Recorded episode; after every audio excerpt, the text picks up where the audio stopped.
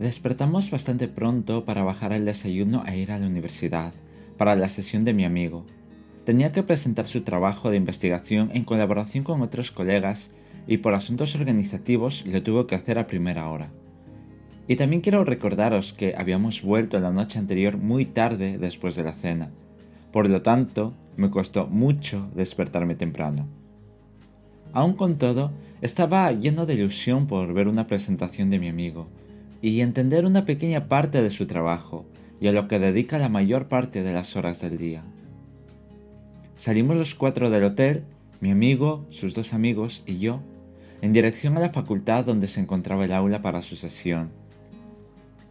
Me senté al lado de sus compañeros y comenzó la otra parte del viaje que tanto anhelaba. Verlo de pie, presentando su trabajo con mucha seguridad y de manera clara me sorprendió.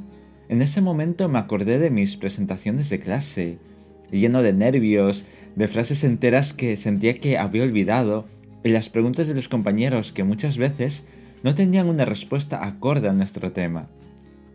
No tenía comparación con lo que mi amigo estaba haciendo. También me invadió una sensación de orgullo ajeno, y no sé el motivo, o quizás es que no lo quiero explicar. Después de verlo en su contexto habitual, fuimos a la tienda oficial de la universidad a por algún artículo de recuerdo y luego volvimos a la conferencia de clausura, aunque todavía quedaban actividades por realizar. La actividad principal fuera de las sesiones era la visita al complejo de la Alhambra, para la cual se habían apuntado casi todos los asistentes al evento y sus respectivos acompañantes. Es verdad que yo había visitado el complejo un par de años atrás con mi amigo de Málaga. Sin embargo, en esa ocasión no pudimos entrar por la falta de entradas y por el tiempo limitado que teníamos en aquel momento, ya que nuestro destino final era otro.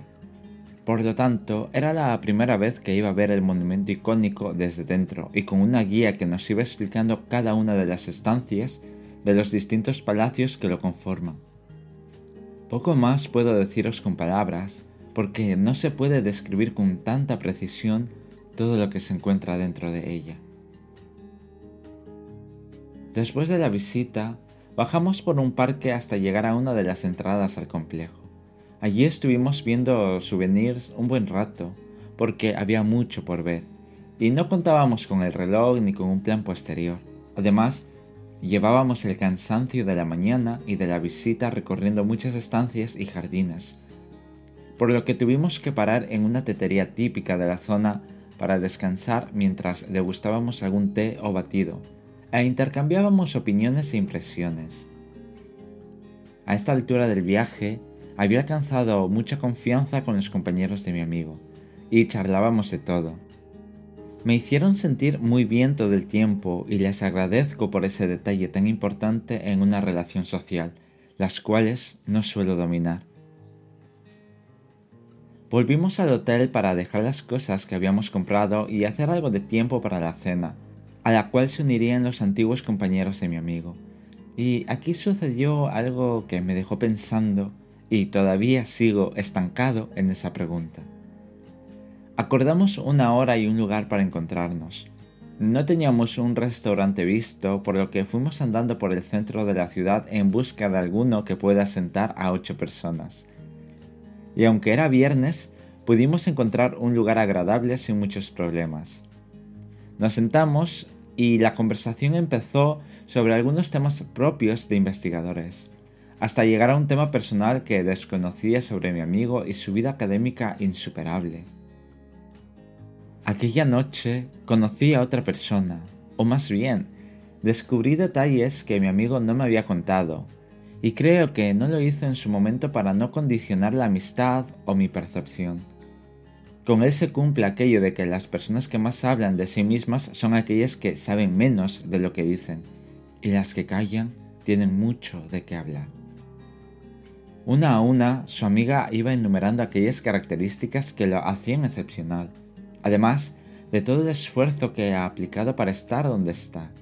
Pero lo que me generó un cierto choque emocional y de ideas fue cuando ella dijo que él era una buena persona con la que estar y compartir una vida. Cuando lo dijo, terminó la frase mirándome a mí. Si ya me sentía reducido con la personalidad, ahora no sabía ni qué hacer o decir. Creo que solo me salió una sonrisa. Me sentía impresionado por todo lo que me rodeaba, que particularmente eran esas dos personas. Puede que haya compartido mucho tiempo con ella y se sentía con la confianza necesaria para decirme ese tipo de cosas. De hecho, yo también sentía mucha confianza, por eso le sonreí. No hacía falta una respuesta con palabras. Empecé el día viendo el trabajo que realiza cada día y lo terminé conociendo aún más a una persona que no merezco. Sin embargo, lo tengo en mi vida y disfruto mucho cada minuto que hablamos o callamos. Os dejo con la tercera parte de la historia y con esta canción.